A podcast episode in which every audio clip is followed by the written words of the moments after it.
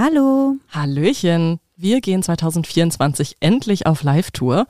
Wir kommen nach München, Hamburg, Berlin, Köln und natürlich nach Münster. Der Vorverkauf läuft bereits und da wir in einigen kuscheligen Locations spielen, lohnt es sich, besonders schnell zu sein. Alle Infos zum Vorverkauf findet ihr bei uns auf Instagram und die Tickets gibt es bei Eventim und rausgegangen. Wir freuen uns sehr auf euch und hoffen natürlich, dass ihr zahlreich erscheint.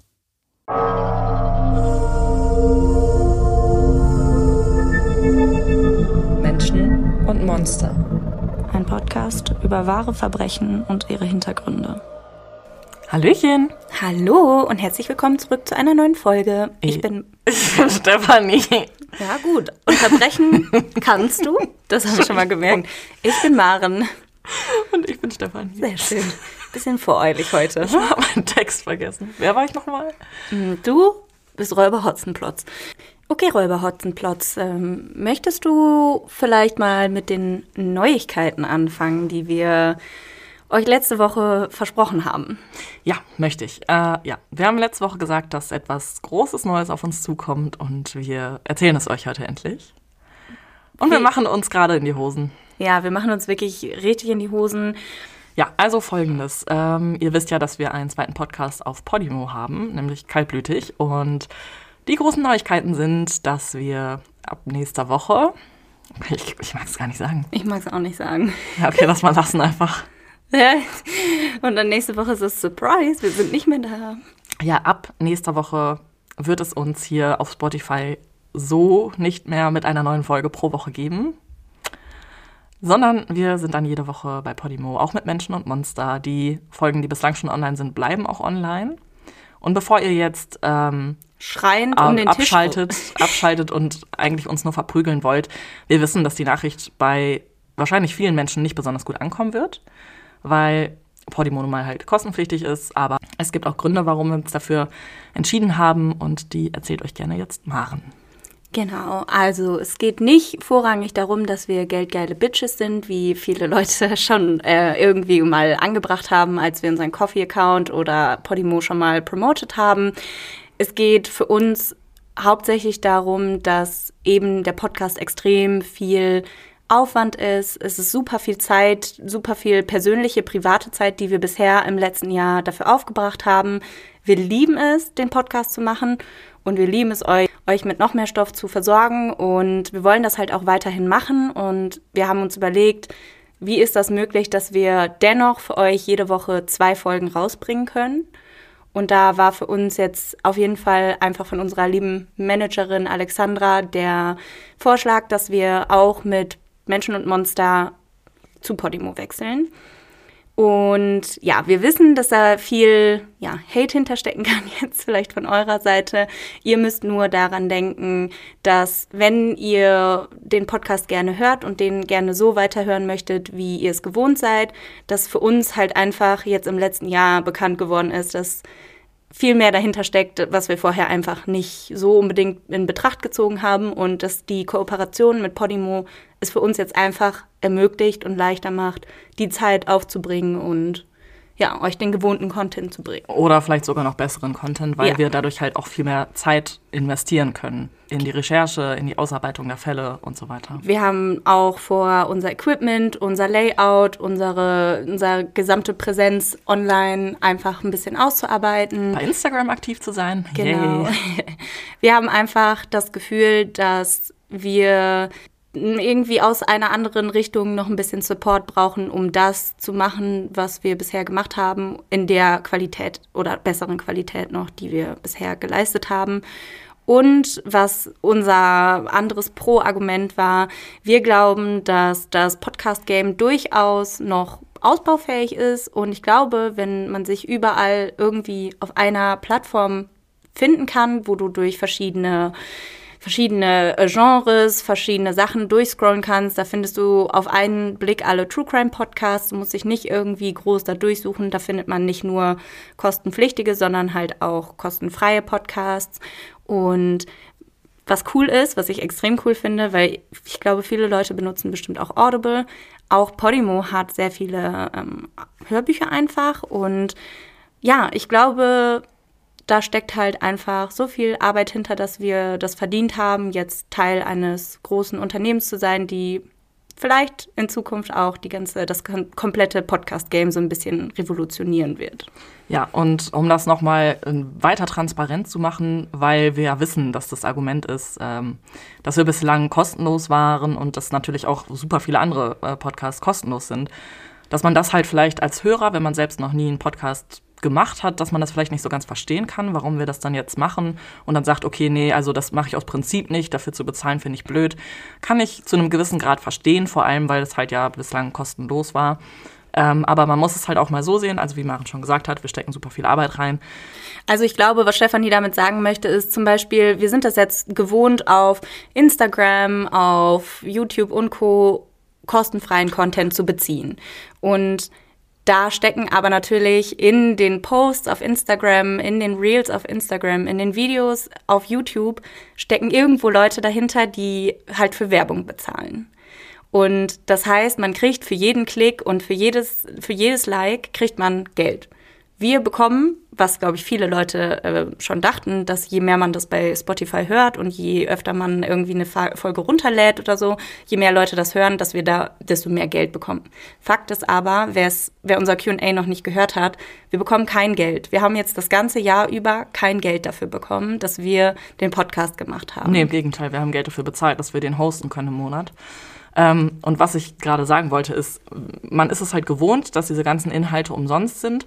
Aber man muss halt auch bedenken, so große Podcasts wie Zeitverbrechen, wie Mordlust, wie Verbrechen von nebenan, ähm, die verdienen auch Geld damit. Die haben halt eine andere Art. Die haben halt entweder ein Podcast-Netzwerk hinter sich stehen, was sagt, okay, wir bezahlen euch so und so viel Geld.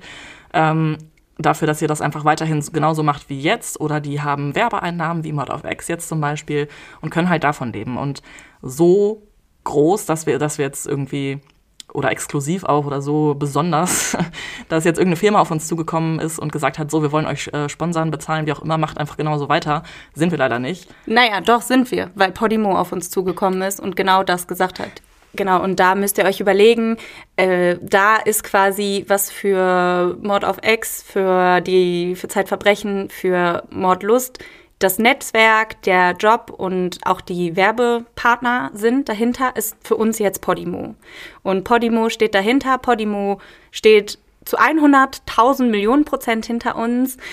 Die Zusammenarbeit mit denen war immer super professionell und super cool. Und wenn ihr Fragen habt zu dem ganz, zu der ganzen, ja, um Umstrukturierung. Umstrukturierung, dann wirklich schreckt nicht davor zurück, stellt uns gerne Fragen und wir werden alles, so gut es geht, beantworten. Was wir gerne an der Stelle irgendwie oder was wir gerne sagen möchten, ist erstmal Danke für das ganze Jahr, für jede einzelne Person, die dabei geholfen hat, dass wir da sind, wo wir jetzt sind, für jeden, der mit uns interagiert hat, für jeden, der sich unsere Folgen angehört hat, uns Feedback gegeben hat und uns vielleicht auch weiterempfohlen hat. Wir wissen das sehr zu schätzen und das heißt nicht nur, weil wir jetzt zu Podimo wechseln, dass wir das nicht mehr zu schätzen wissen. Oder dass wir jetzt denken, dass wir cool sind. Weil wir wissen, dass wir nicht cool sind. Ja, wir sind super uncool. Nein, aber wir hoffen einfach, dass wir euch in diesem Jahr so weit an uns gewöhnen und vielleicht auch euch ein bisschen süchtig machen konntet, dass ihr vielleicht einfach in Betracht zieht, nicht nur uns, und nicht Podimo an sich, sondern auch viele andere Künstler und Podcaster, die auf der Plattform verfügbar sind, einfach die zu unterstützen. Darüber kommt, ihr müsst euch vorstellen, 4,99 im Monat der erste Monat ist im Übrigen für euch kostenfrei, wenn ihr euch über unseren Link anmeldet. Und darüber hinaus 4,99. Das sind nicht mal zwei Kaffee im Monat. Und ihr könnt, wie gesagt, nicht nur uns hören, ihr könnt alles hören. Und ihr könnt euch alles speichern und ihr könnt auch alles dann offline hören. Das ist halt einfach eine super Möglichkeit, vielleicht da mal reinzugucken. Und wenn man zum Beispiel überlegt, dass man Spotify Premium oder Apple Music bezahlt, da bezahlt man mindestens genauso viel im Stimmt, Monat. Also ich bezahle auch für Spotify Premium. Genau, und das ist halt mh, im Prinzip eine weitere Plattform wie die vielen, die wir schon kennen. Jeder Ja. zahlt auch für Netflix, jeder zahlt, ja okay, die wenigsten zahlen für Netflix. Jeder ist irgendwo eingezeckt. Hey, ich, ich, weiß zahle auch für nicht. Netflix für die ganze Familie. Echt? Kann Ja. ich mich bei dir einzecken? Ja, sicher. Geil. Ich habe mich, ja. Ja, auf Okay. jeden Fall, ähm, ja, wir sind es halt schon gewohnt, dass wir ab und zu mal Nachrichten bekommen, die uns nicht so ganz wohlgesonnen sind, besonders in den Rezensionen. In den Rezensionen bei ähm, Apple Podcasts sieht man das halt, dass einige Leute uns halt einfach von Grund auf scheiße finden. Das ist auch okay, jeder hat sein Recht, eine Meinung zu haben, nur bedenkt halt, wenn ihr euch jetzt zu diesem Sachverhalt äußert, dass wir ja, also warum wir das entschieden haben, wir haben versucht, es jetzt so gut wie möglich irgendwie verständlich zu machen, damit halt hoffentlich niemand böse ist, aber wir wissen, dass wir es ja eh nicht, also nicht allen Leuten recht Ja. machen können. Und wir können das halt, wie gesagt, auch zum Teil nachvollziehen, dass es jetzt für euch teilweise einfach nicht so geil ist. Ja, das, ich kann auch verstehen, dass wir damit halt mit Sicherheit den einen oder anderen ausschließen, einfach weil nicht jeder unter 18 die Möglichkeit hat, über ähm, Familie oder Freunde irgendwie einen Account zu machen. Ich kann euch aber sagen, zum Beispiel, ihr könnt euch auch gerne vielleicht mit einem Freund oder einer Freundin einen Account zusammen machen. Dann teilt euch das, so sind es nur noch 2,50 Euro pro Person im Monat. Das könnt ihr gerne machen. Ihr kriegt den ersten Monat mit unserem Link auch umsonst. Das heißt, ihr könnt auch einfach für einen Monat entscheiden, wollt ihr noch dabei bleiben oder nicht. Wenn nicht, dann könnt ihr es jederzeit flexibel kündigen. Ihr habt da keine, keine irgendwie keinen Vertrag, an dem ihr dann gebunden eine Waschmaschine abzahlt oder sonst irgendwas. Und ja, wir werden euch weiterhin hier auf Apple Podcasts und Spotify, auf allen anderen Plattformen jede Woche einen kleinen Teaser geben, was es die Woche über bei Kaltblütig und bei Menschen und Monster zu hören gibt. Und da findet ihr dann auch jedes Mal alle Informationen dazu, wie ihr uns da hören könnt. Ach so, ja, vielleicht auch noch wichtige Info, du hast es gerade schon angesprochen, aber kaltblütig machen wir dann auch trotzdem weiter. Genau. Und beide ähm, Podcasts sind dann quasi exklusiv. Genau. Und ja, da könnt ihr dann immer nachverfolgen, was diese Woche abgeht. Und wenn ihr euch jetzt erstmal vielleicht noch nicht so dran traut und sagt, hey, ich. Mh, aber dann kommt vielleicht mal die Wochen über irgendwie ein Fall dran, der euch richtig, richtig interessiert. Dann habt ihr auch immer, wenn ihr noch keine Folge umsonst gehört habt, die Möglichkeit, eine Folge exklusiv umsonst zu hören und euch da rein zu ja, fuchsen. Genau, wie gesagt, wenn irgendwelche Fragen aufkommen, scheut nicht davor zurück, wer Bock hat. Wir werden da auch bestimmt noch ein kleines Statement auf Instagram zu abgeben in den kommenden Tagen.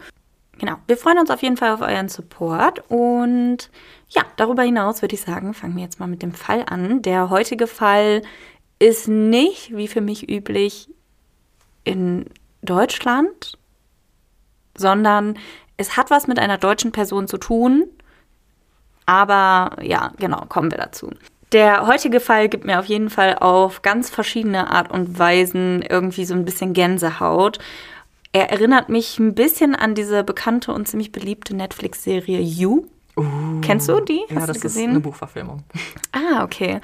Ähm, aber mich persönlich lässt es auch ehrlich gesagt ziemlich erschaudern, was im Internet unter dem Deckmantel der Anonymität alles möglich ist und wie schnell und wie leicht Leute unsere Informationen quasi ja, falsch behandeln können. Oha. Matthew Pike ist eigentlich ein ganz normaler britischer Student. Gerade Anfang 20 ist er vermutlich wie du und ich. Er ist ein ruhiger, besonnener und wirklich freundlicher junger Mann. Er hat seinen festen Freundeskreis, Hobbys und ein stabiles familiäres Umfeld. Und wie vermutlich einige junge also, wie, und wie vermutlich einige junge Männer ist auch Matthew von Technik und Online-Gaming fasziniert. Wenn er nicht gerade an seinem Computer bastelt oder spielt, so gibt es da auch noch diverse Konsolen in seinem Repertoire. Eins ist gewiss, ihm wird so schnell nicht langweilig. Matthew studiert damals Physik in Nottingham und lernt an der Uni dann auch seine große Liebe Joanna Witten kennen. Im Jahr 2006 zieht er dann mit Joanna mehr als zweieinhalb Stunden von seinem eigentlichen Heimatort in Suffolk in eine gemütliche Wohnung in Nottingham. Die beiden lieben sich gegenseitig sehr und auch das Leben. Darüber hinaus könnte man sagen, sie brennen auch, form sie brennen auch förmlich für ihr liebstes Nintendo-Spiel. Wie ich finde, ziemlich cool, wenn man zum Beispiel mit seinem Partner irgendwie ein Hobby findet, was man gemeinsam ausführen kann. Auch wenn ich jetzt nicht so der Gaming-Nerd bin und somit deren Faszination nicht so teile. Aber auf jeden Fall cool, dass sie da gemeinsam was gefunden haben. Sie verbringen somit unzählige Stunden des Tages in ihrem, mit ihrem Lieblings-Online-Spiel Advance Wars und veröffentlichen das Ganze und sind darüber dann auch nicht nur gemeinsam beschäftigt, sondern erlauben auch jeder anderen interessierten Person zuzuschauen und mit ihnen zu interagieren. In diesem von ihnen gegründeten Forum tauschen sich dann alle anderen Spieler gegenseitig aus. Es gibt Tipps und Tricks, Strategien und andere Sachen, die das ganze Spiel betreffen.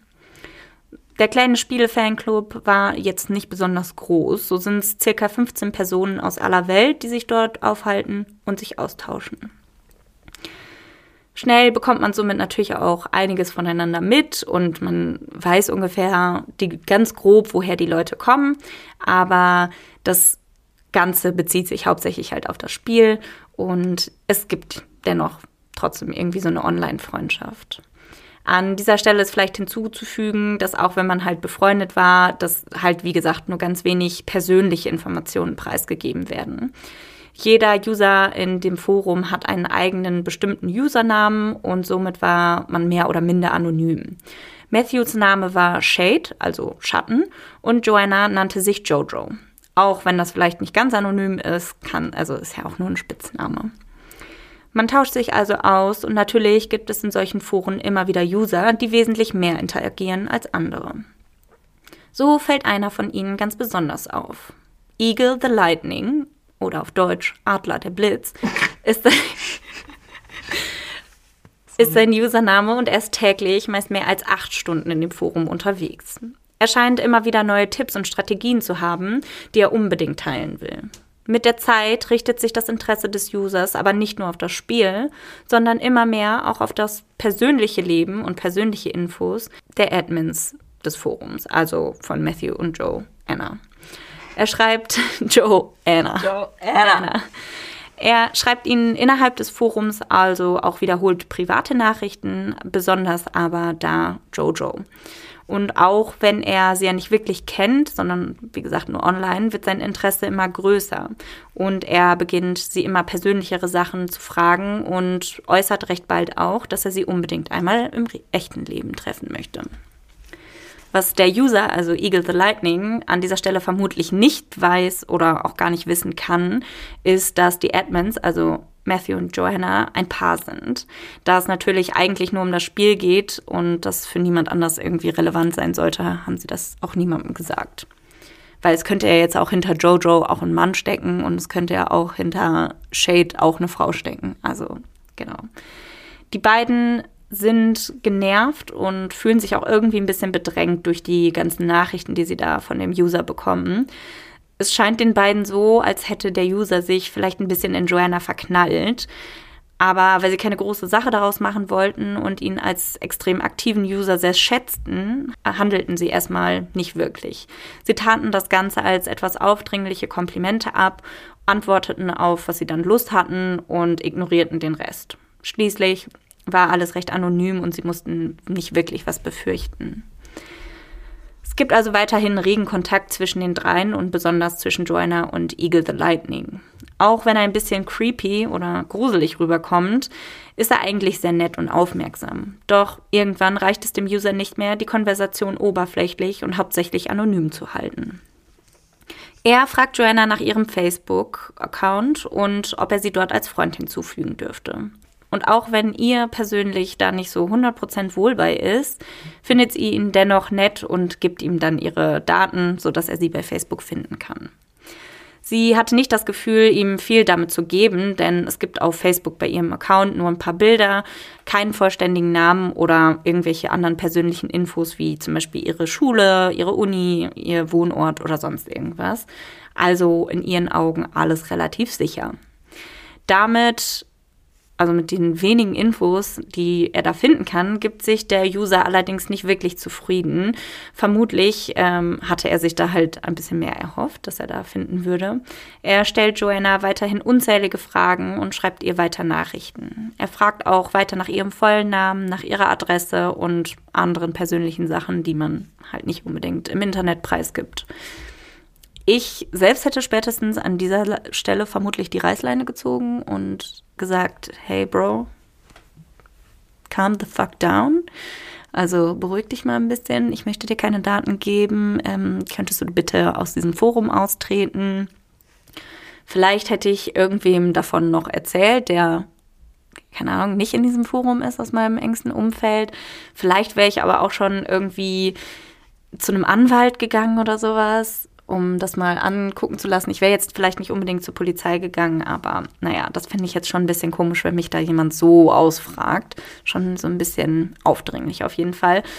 Und ich weiß aber auch, dass das natürlich, dass ich nicht in der Situation bin, Gott sei Dank nicht, und dass das natürlich immer äh, aus einer außenstehenden Perspektive immer leichter gesagt ist als getan.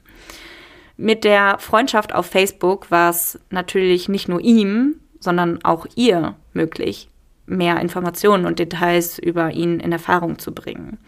Und somit erhält Eagle the Lightning erstmals ein Gesicht und einen richtigen Namen. Es ist der 21-jährige Deutsche David Heiß. Auf seinem Profil ist nur ein einziges Bild zu sehen, keine Kommentare, keine Markierungen, nichts.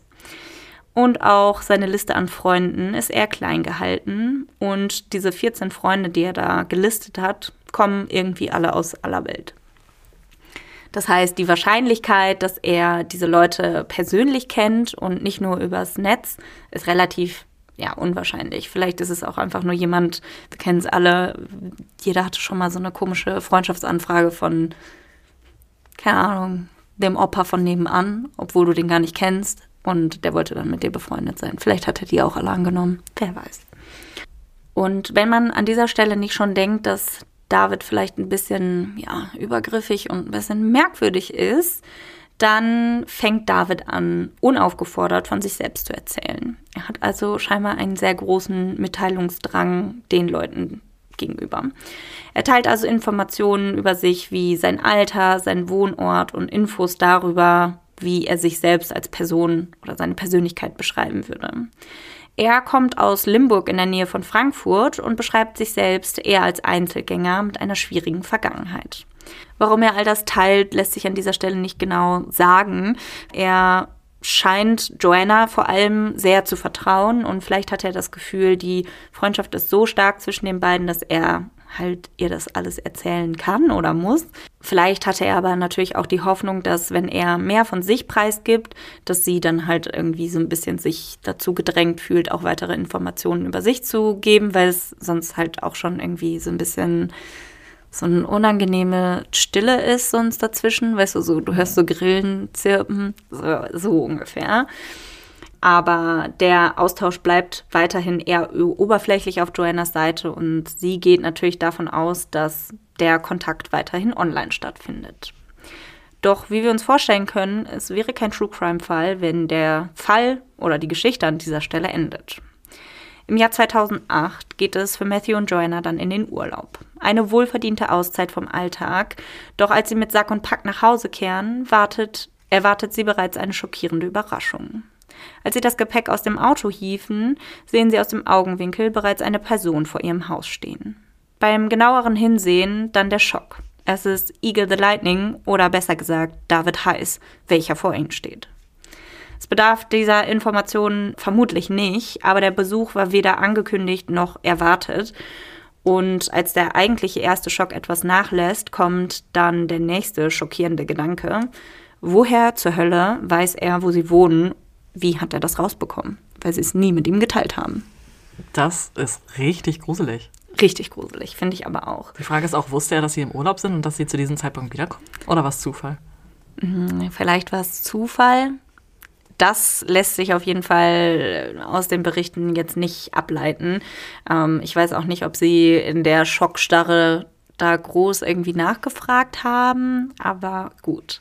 Ja, wie gesagt, man fragt sich, wie hat er es rausbekommen, denn besonders den beiden war es sehr wichtig, vorsichtig zu sein und so wenig Persönliches wie möglich irgendwie zu teilen. Und wie es erscheint, hat sich David dann den Wohnort und weitere Informationen in gewisser Weise schon erstalkt, sage ich mal.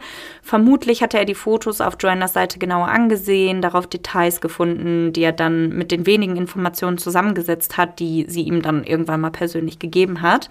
Teilweise können das zum Beispiel auch Sachen sein wie ein bestimmtes Geschäft, ein Einkaufszentrum, ein Unigebäude, irgendein Zebrastreifen, Kiosk von nebenan, ein Pub Wobei nämlich zu sagen ist, dass die beiden über einem Pub gewohnt haben und wenn da jetzt mal irgendwie ein Fotoweil war, wo der Biergarten oder sowas zu sehen war, dann wäre es natürlich relativ einfach mit einem merkwürdigen Kopf das irgendwie zusammenzusetzen und das rauszufinden.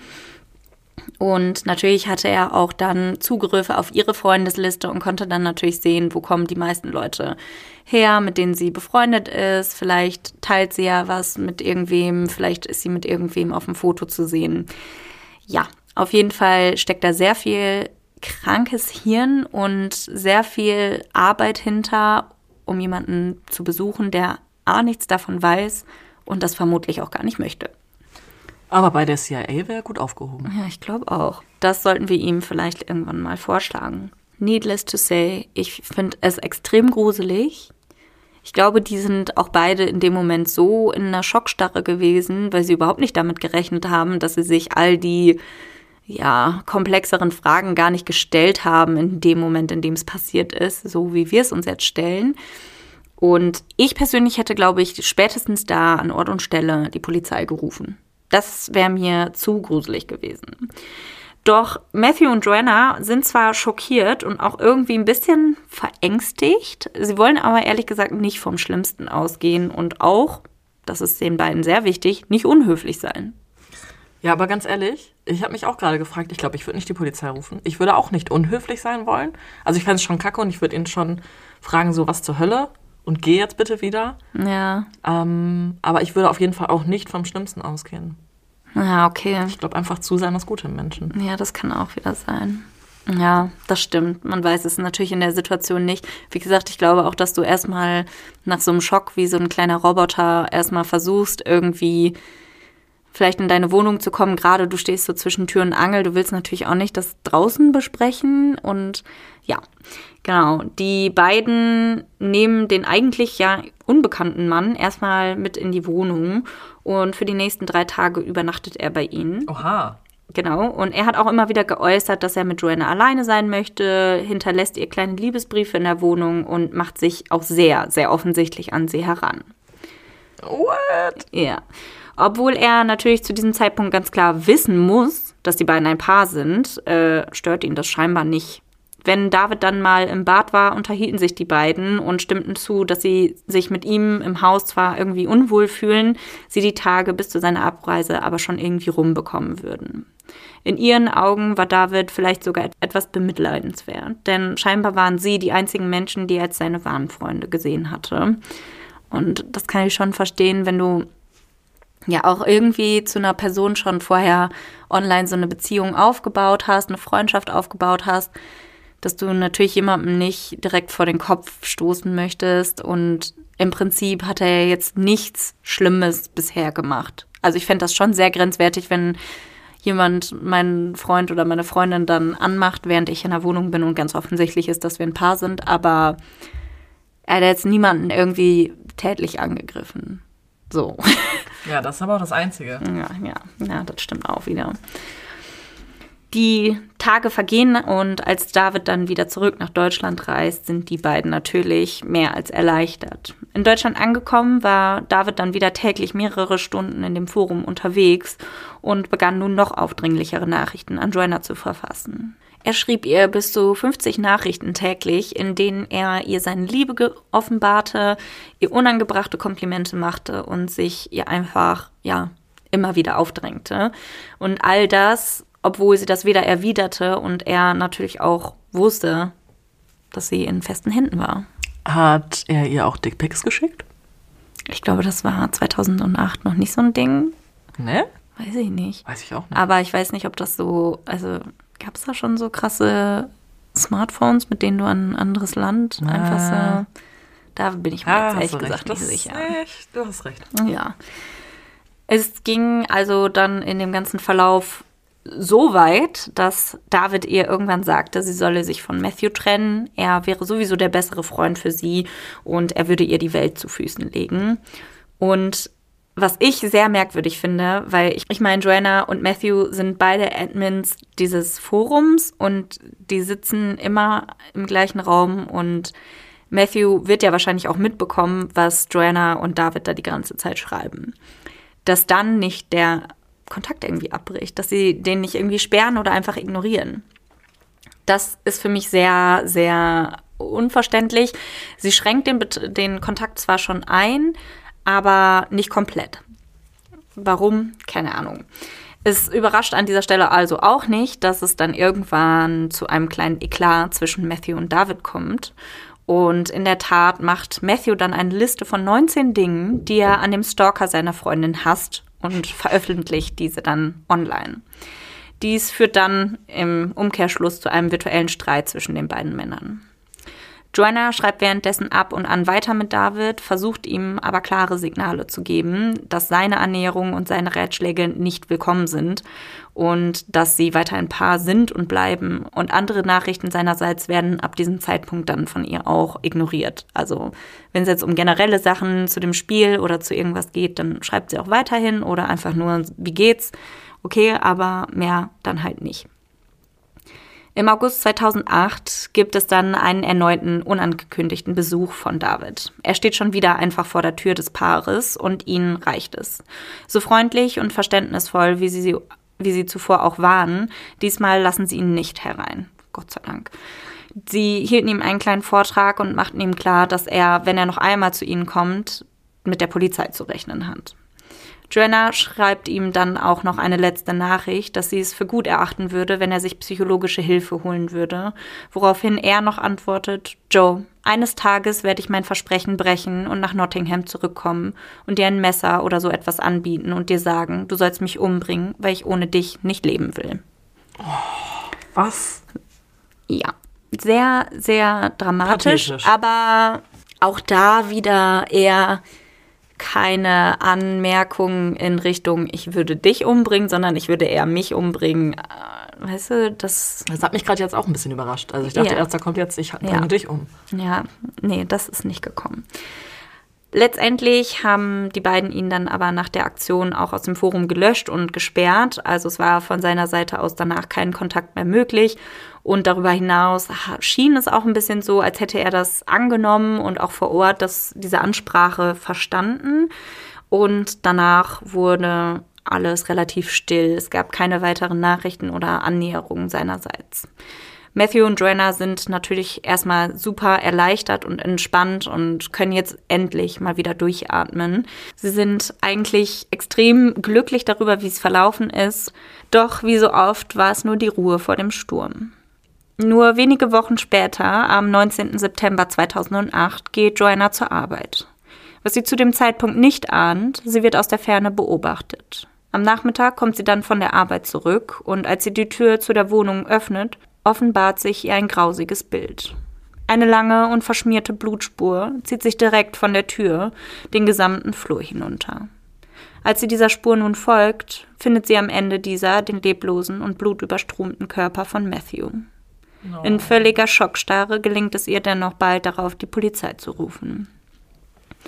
Die ersten Befunde ergeben, dass Matthew an dem übermäßigen Blutverlust gestorben war. Er hatte am gesamten Körper rund 86 Einstiche, was ganz klar dafür spricht, dass es hier zu einem emotional geladenen Overkill gekommen war. Was? Ja, 86. 86, Alter. Nach mehr der Hälfte der Stiche hatte Matthew vermutlich schon nicht mehr gelebt und dennoch hatte der Mörder mit extremer Aggressivität, Wut und Emotionen weitergemacht. Eine spontane und potenziell ungezielte Tat, wie zum Beispiel ein schiefgegangener Raubmord oder irgendwas, kommt also an dieser Stelle eher nicht in Frage. Es gibt seitens der Polizei keine eindeutigen DNA-Spuren oder eine Tatwaffe und auch Zeugen aus der Nachbarschaft sind hier nicht wirklich eine Hilfe. Niemand hat irgendwas gesehen oder gehört. Kurz nach dem Tod veröffentlicht Joanna auf ihrem Facebook-Profil dann einen Post, dass ihr Freund Matthew leider verstorben ist. David bekundet darunter dann sein Mitleid. Hä? Ich dachte, die hat ihn überall blockiert. Nein, nur auf dem, in dem Forum. Oh, Nicht als Freund unfriended. ernsthaft? Einige Tage vergehen und auch wenn die Polizei für den Hergang und auch den Täter noch keine genauen Vermutungen hat, so gab es für Joanna längst keinen Zweifel mehr daran, wer für den Mord verantwortlich war. Denn die Spurensicherung hatte festgestellt, dass Matthew in seinen letzten Augenblicken noch sein eigenes Blut benutzt hatte, um DAV auf einen seiner Monitore zu schreiben. Nein. Das ist Für- ja richtig krimimäßig. Ja, für Joanna ein klares Zeichen. Es steht ohne Zweifel für David. David heißt. Dies teilte sie den Ermittlern dann auch mit und nur wenige Tage später, am 24. September 2008, wird David Heiß dann von den deutschen Behörden an die Ermittler in England übergeben. David gesteht die Tat dann auch ohne weitere Umwege, plädiert aber darauf, dass es Notwehr gewesen ist. In seiner Version hatte er nämlich geklingelt und Matthew hatte ihm die Tür aufgemacht. Vermutlich verärgert darüber, dass er schon wieder aufgetaucht war, ob- obwohl er ja eigentlich vorher schon gesagt hatte, ey, wenn du nochmal kommst, dann gibt eine für dich, dann gibt die Polizei für dich, ähm, hat er angeblich dann auf ihn eingeschlagen oder eingestochen mit einem Messer, das woher auch immer kommen sollte. Aber ja, er hätte sich dann in Notwehr das Messer gegriffen und auf ihn eingestochen. Und das kann aber natürlich irgendwie nicht sein, weil auch die Spuren am Tatort ähm, nicht wirklich zu der Geschichte passen. Denn der Angriff und somit auch die Spuren gehen zum Beispiel sofort an der Tür los. Das heißt, es muss ja auch sofort irgendwie was passiert sein. Die Wahrscheinlichkeit, dass Matthew an der Tür einfach schon ein Messer dabei hat und jemanden angreift, sehr unwahrscheinlich. Und dann natürlich das Motiv, dass er eifersüchtig auf ihn war und ihn irgendwie aus dem Weg schaffen wollte. Und warum wollte er für eine Notwehrreaktion dann irgendwie 86 Mal auf ihn eingestochen und ihn bis hinten den Flur entlang irgendwie verfolgt haben. Wenn es Notwehr gewesen wäre und er ist die Person, die draußen steht, dann kann man sich doch viel, viel schneller umdrehen und wegrennen. Also Ja, das ergibt gar keinen Sinn. es ist einfach Bullshit. Können wir festhalten, von Maren und Stefanie als Bullshit gelabelt. Und so hat es sich letztendlich aber wirklich zugetragen. Das wird dann später noch rausgefunden. Als David dann gesehen hat, dass Joanna auf dem Weg zur Arbeit ist und somit halt außerhalb der Wohnung und nicht stören kann, nähert er sich dann der Wohnung. Er trägt ein paar Gartenhandschuhe und hat ein Messer in seinem Hosenbund. David klopft an der Tür und wartet. Sobald sich die Tür öffnet, greift er Matthew mit rasender Wut mit diesem Messer an, sticht ihm 86 Mal in den Körper und bedeckt somit am Ende die gesamte Wohnung irgendwie mit Blut. David verlässt dann das Gebäude, entsorgt das Messer und nimmt ein Flugzeug zurück nach Deutschland.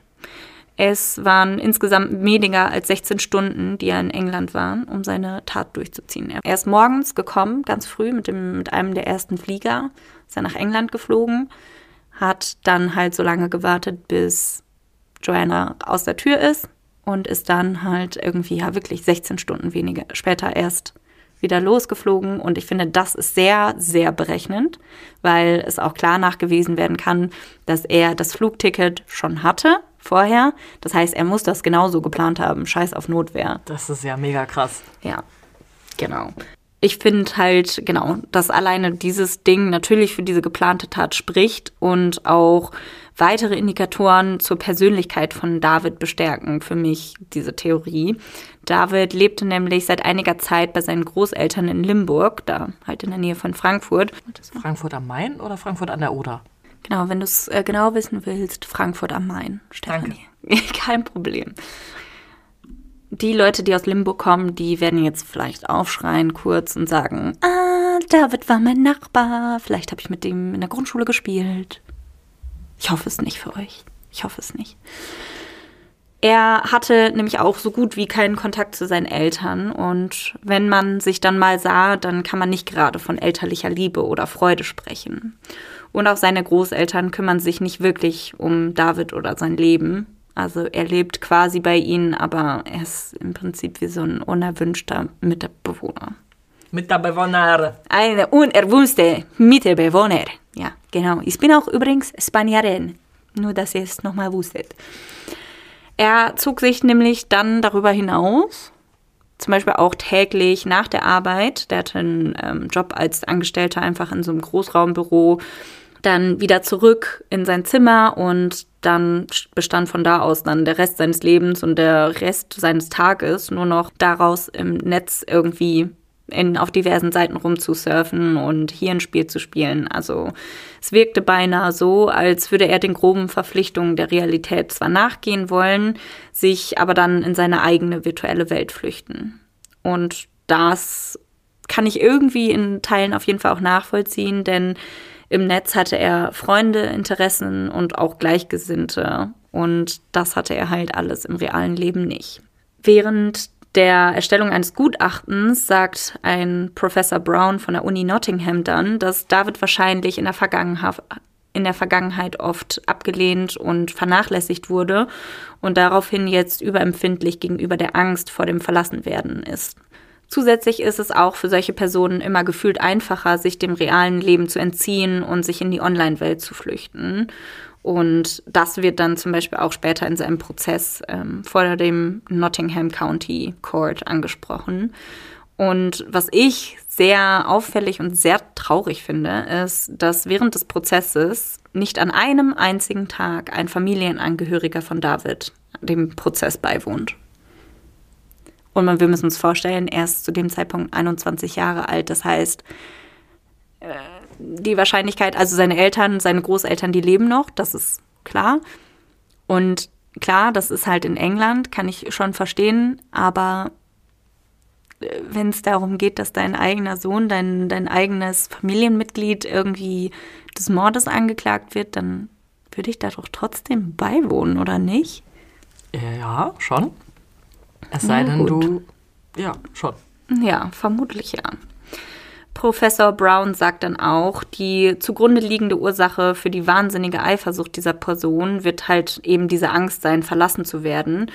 Und das liegt halt daran, dass er entweder von seinen Eltern oder von früheren Freunden und Freundinnen irgendwie mal zurückgewiesen wurde. Und das ist ja ganz klar bei ihm so, weil seine Eltern ihn halt irgendwie abgewiesen haben.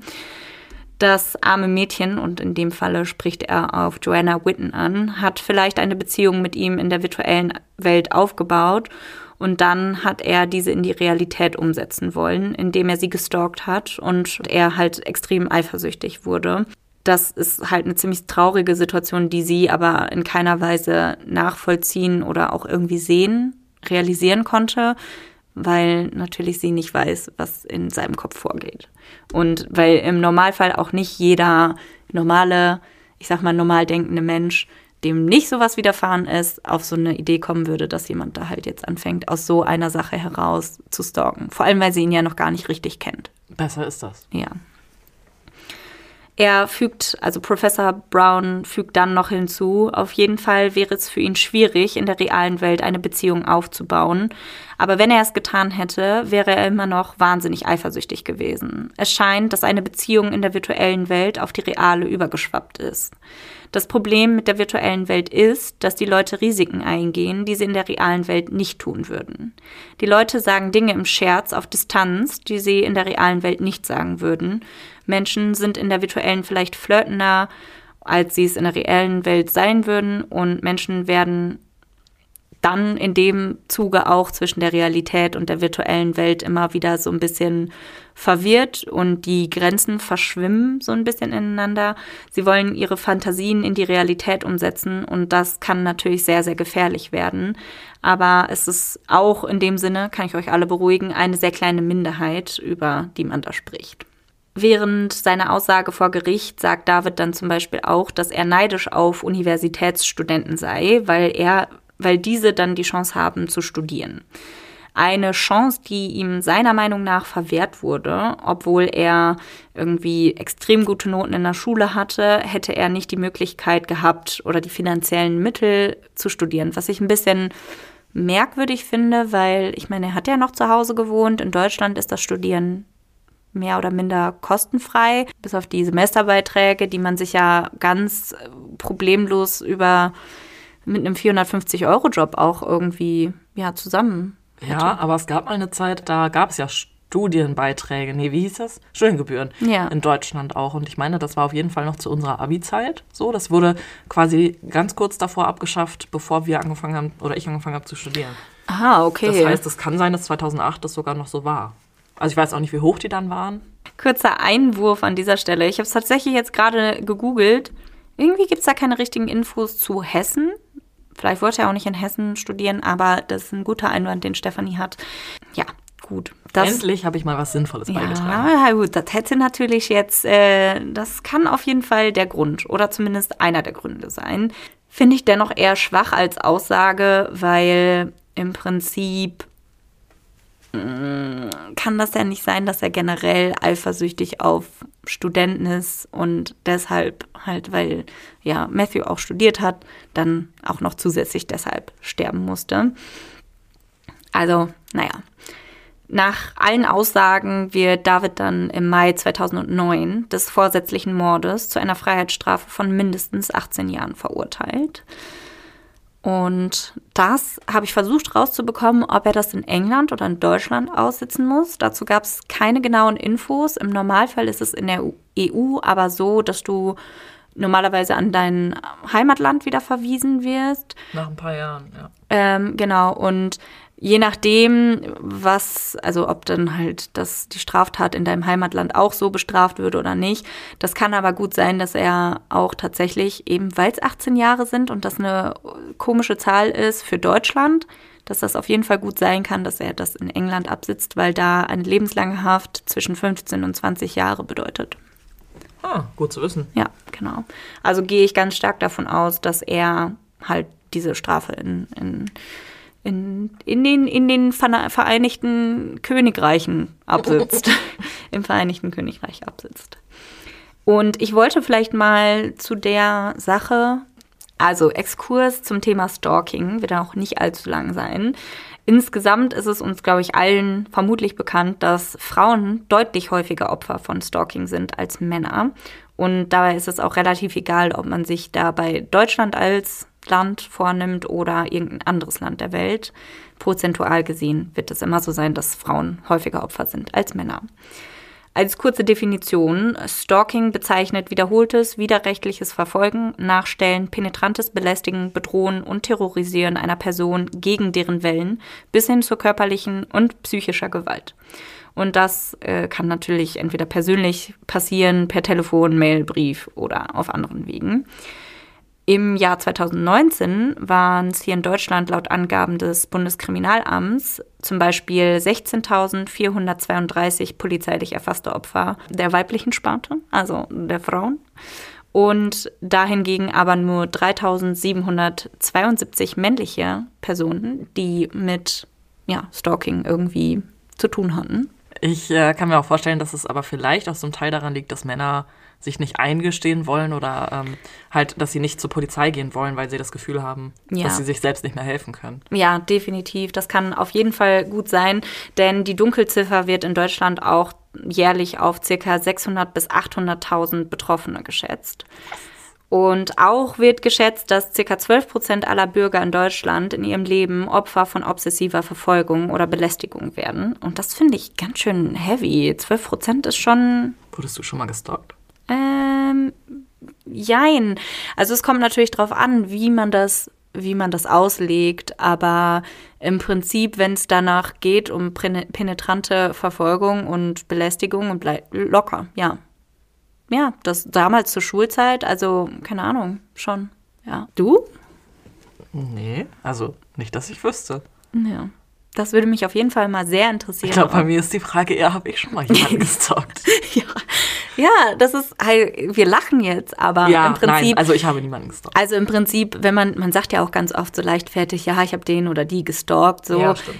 Das, man zweckentfremdet da ja einen Begriff, der eigentlich was ziemlich krasses beinhaltet, aber im Prinzip machst du ja auch irgendwas Stalking-mäßiges oder ein Teil des Stalkings, Ja. Was wir halt immer scherzhaft sagen. Ist es ja auch, aber es geht ja nur darum, ob letztendlich jemandem wirklich dauerhaft Leid zugefügt wird, egal ob ähm, physisch oder psychisch oder nicht. Und keine Ahnung. Ja, ich glaube, was wir halt oft so als Stalken sagen, ist, wenn man so FBI-Modus anstellt und wie David eigentlich so rausbekommt, wo jemand wohnt, was jemand macht, welche Cousinen und Cousins man hat. Ja, es gibt Menschen, die sind darin besonders gut. Ja. Und ich zähle mich dazu. Und David. Ja gut, David kenne ich jetzt nicht, aber ja, ich würde sagen, ich kann schon ich kann mich da schon sehr reinbeißen. Ja, ich glaube auch. Im Zusammenhang mit Stalking sind häufig natürlich die Täter auch Ex-Partner, aber können auch Fremde sein oder entfernte Bekannte.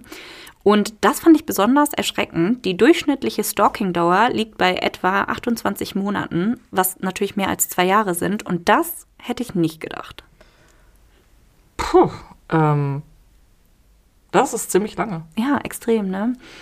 Und ja, Niederländische Forscher haben zum Beispiel auch herausgefunden, dass Stalking-Opfer demselben psychischen und physischen Stress ausgesetzt sind wie die Überlebenden eines Flugzeugabsturzes. Was? Ja.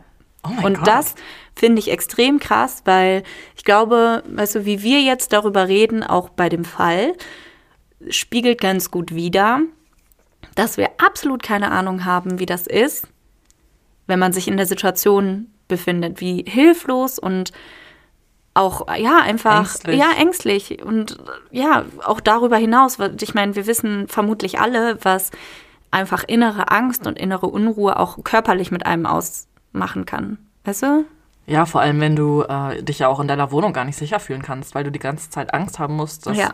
jemand kommt oder jemand schreibt. oder dir einen Brief einwirft du hast Angst den Briefkasten aufzumachen weil du dann schon wieder irgendwie einen Zettel findest du weißt vielleicht im, im schlimmsten Fall nicht mal wer es ist der dich stalkt ich glaube das macht jetzt im Prinzip keinen großen Unterschied, aber ich glaube, dass ich mir das nochmal gruseliger vorstelle, wenn da jemand ist, von dem du nicht weißt, wer es ist. Der Wächter.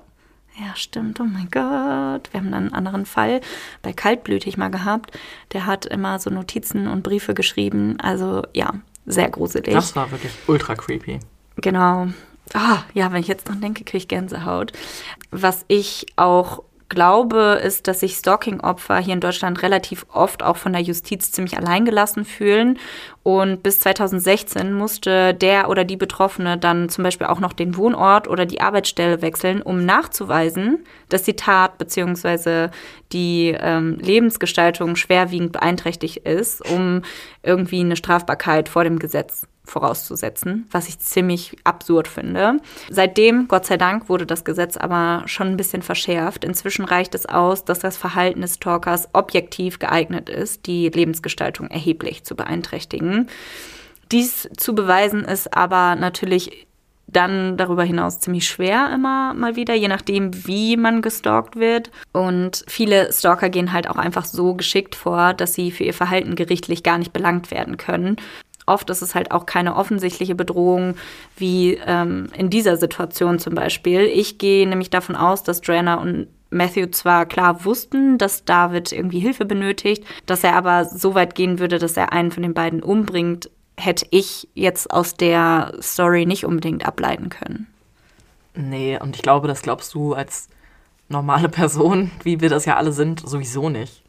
Ja, ich habe mich tatsächlich trotzdem gefragt, warum die beiden nicht umgezogen sind. Ja, das habe ich mich auch gefragt. Weil, wenn er ja schon rausgefunden hat, wo sie hingezogen sind, obwohl ich mir dann denke, wenn die beiden studieren und keine Ahnung, halt einfach ihr festes Umfeld haben. Erstens, umziehen ist nicht immer so einfach. Zweitens, umziehen ist nicht unbedingt günstig. Und drittens, als Paar denkt man sich, glaube ich, auch nochmal, du bist vielleicht nicht so angreifbar, weil du bist eine, eine Einheit und du bist nicht alleine damit. Und ich glaube auch, dass du dir dann halt vielleicht manchmal auch gar nicht eingestehen möchtest, dass dein Leben dadurch so extrem beeinflusst wird. Und wenn er es einmal rausgefunden hat, wird er es vielleicht auch nochmal rausfinden. Das ist halt das Ding. Und da jetzt noch ein kurzes Schlusswort. Falls ihr im Übrigen jemanden habt, der euch zu viel unangenehme und unangebrachte Aufmerksamkeit gibt, der euch gegebenenfalls stalkt oder euch nachstellt, dann, oder falls ihr jemanden kennt, dem das passiert, dann könnt ihr euch in Deutschland auch immer an das Anti-Stalking-Projekt des Frieda Frauenzentrums in Berlin wenden. Ähm, die bieten Hilfe und Beratung für Opfer von Stalking und Cyberstalking und dazu lasse ich euch gerne den Link in der Beschreibung. Und wenn ihr euch aber in akuter Gefahr seht, vertraut euch unbedingt anderen Leuten an, versucht euch so gut es geht zu schützen und euch abzuschirmen und schaltet auch, wenn nötig, unbedingt die Polizei ein. Auch wenn ihr das Gefühl habt, dass vielleicht von der Justiz jetzt nicht so viel Hilfe kommt. Macht das unbedingt. Was sagen Sie zum Fall, Frau, Frau Stefanie? Ja, auf jeden Fall mega krasser Fall. Und mit dem Thema Stalking habe ich mich jetzt ehrlich gesagt auch nie besonders auseinandergesetzt. Ich weiß, es gibt einen Fall von Zeitverbrechen, da geht es um Stalking. Mhm. Das ist, glaube ich, auch der einzige Fall, den ich da zu dem Thema kenne. Ja. Ich glaube, es ist ähm, oft auch relativ schwierig, wie gesagt, das nachzuweisen mm, und da wirklich, ich sag mal, den Stempel Stalking draufzusetzen. Ja, das ist halt natürlich Segen und Fluch zugleich, dass wir in einem Rechtsstaat leben, weil du kannst niemanden verurteilen, bevor er nicht eine Tat begangen hat. Ja. Und genau das ist ja das Problem, in Anführungszeichen, bei Stalking, dass du, dass es ein, ein Tatbestand ist, der einfach sehr schwammig ist und jedes Verhalten von einem Stalker ist individuell und da musst du halt immer im Einzelfall entscheiden, ob das jetzt gefährlich sein kann oder nicht als äh, Polizist zum Beispiel oder als Staatsanwalt. Ja, und selbst dann kann ja auch nicht viel, du kannst ja jemanden nicht hinter Gitter bringen dafür, sondern du kannst halt nur einstweilige Verfügungen erwirken. Ja. Du kannst vielleicht irgendwie ähm, für Zeiten einen Personenschutz oder sowas beantragen, aber wirklich auf Dauer geholfen werden kann dir nur, wenn dem Täter geholfen ja. werden kann. Absolut. Auf jeden Fall sehr traurig, dass diese Situation so eskalieren musste und dass Matthew tot ist. Also es tut mir auch mega leid für ähm, Johanna? Joanna, ja. Joanna. Ja, und ich, kenn, ich kann mir vorstellen, dass das Paar halt diese ganze Situation auch mega unterschätzt hat. Die waren ja auch noch jung. Ja, beide Anfang 20 genau, auf jeden Fall. und ich denke mal, dass du in dem Alter gerade denkst, ja, das wird schon alles irgendwie gut werden. Vor allem hast du ja auch noch diese Länderbarriere, dass er ja gar nicht mal in England ja. wohnt, dass er so weit weg ist. Ja. Aber im Endeffekt kann er halt jede, jederzeit vor deiner Tür stehen. Das haben sie ja gemerkt. Ja. Und ich kann mir halt vorstellen, dass du trotzdem die Hoffnung nicht verlierst, vielleicht. Ja, wie gesagt, ich glaube, auch da spielt einfach der Fakt mit rein, dass es halt zwei Personen waren und ja, nicht eine Fall. Person alleine gestalkt wurde. Also im Prinzip wurde ja, ja schon. Joanna alleine gestalkt, aber weil sie halt mit ihm zusammen das Ding da, das Forum betrieben hat und auch die Nachrichten und alles geteilt hat. Ähm, aber trotzdem, ich finde es extrem gruselig und ich finde auch sowas von Gänsehaut erregend, dass ich mir vorstelle, dass er so lange die beobachtet von draußen, weil ich meine, können sie einfach da im Gebüsch sitzen oder an der nächsten, keine Ahnung, Bushaltestelle, so lange warten, bis die Person vorbeiläuft und dann kannst du zugreifen. Niemand denkt was Böses, wenn es klingelt. Jeder geht davon aus, dass, keine Ahnung, die Post davor mhm. steht, irgendwie die Nachbarin braucht ein Ei oder was weiß ich. Oder sie hat den Schlüssel vergessen. Sie ist gerade weg zur Arbeit, hat gemerkt, sie hat den Schlüssel, ihr Portemonnaie, irgendwas vergessen, kommt zurück, klingelt. Dann musst du, dann, dann rechnest du nicht mit einem Angriff auf dein Leben. Ja. Ja, danke, dass du den Fall mitgebracht hast und uns ein bisschen was über das Thema Stalking erzählt hast. Keine Probleme. Willst du einen Witz? Ja, du, Stefanie, ich möchte immer einen Witz. Ich brauche jetzt, ich, du teaserst mir vor allem immer an, dass du so viele Witze hast und Ach, so, so viele sind es gar nicht und einige habe ich ja schon erzählt. Ja, egal. Dann können Sie mir auch welche erzählen, die du mir schon mal erzählt hast. Stefanie ist auf jeden Fall extrem gut drauf, immer wenn sie diese Witze sieht. Okay, Witz Nummer eins. Was liegt unter einem Baum, ist braun und riecht nach Karamell? Ein, ein, ein, weiß ich nicht. Ein Diabetiker nach einem Blitzeinschlag. Oh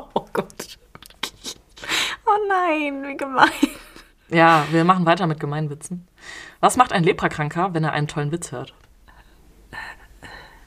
Äh, der macht den Bauch ab, lachen, keine Ahnung. Er lacht sich den Arsch ab. Ja, ja. Stimmt, den hast du letztens schon erzählt. Ich fand's witzig. Komm, einer noch, gib uns noch einen. Du schaffst das. Wir haben so viele gute Zusetzungen bekommen. Da ist bestimmt noch ein guter Ball. Zwei Bekloppte beißen in Eisenbahnschienen. Sagt der eine, Boah, sind die hart. Sagt der andere, geh doch da drüben hin, da ist eine Weiche. Schau. Wow. Ja, Stefanie muss jetzt sehr dringend aus der Höhle raus und deswegen würde ich sagen, danke fürs Zuhören und in dem Sinne auch danke für die letzte hier erscheinende Folge. Wer also jetzt Bock hat, uns weiterhin zu verfolgen und weiterhin ein treuer kleiner Monzi zu bleiben, der kann uns gerne mit unserem Link zu Podimo folgen. Und wir sagen, für die, die wir ab nächster Woche trotzdem weiterhören, danke fürs Zuhören und bis zum nächsten Mal. Tschüssi. Hallo. Hallöchen. Wir gehen 2024 endlich auf Live-Tour. Wir kommen nach München, Hamburg, Berlin, Köln und natürlich nach Münster. Der Vorverkauf läuft bereits und da wir in einigen kuscheligen Locations spielen, lohnt es sich, besonders schnell zu sein. Alle Infos zum Vorverkauf findet ihr bei uns auf Instagram und die Tickets gibt es bei Eventim und rausgegangen. Wir freuen uns sehr auf euch und hoffen natürlich, dass ihr zahlreich erscheint.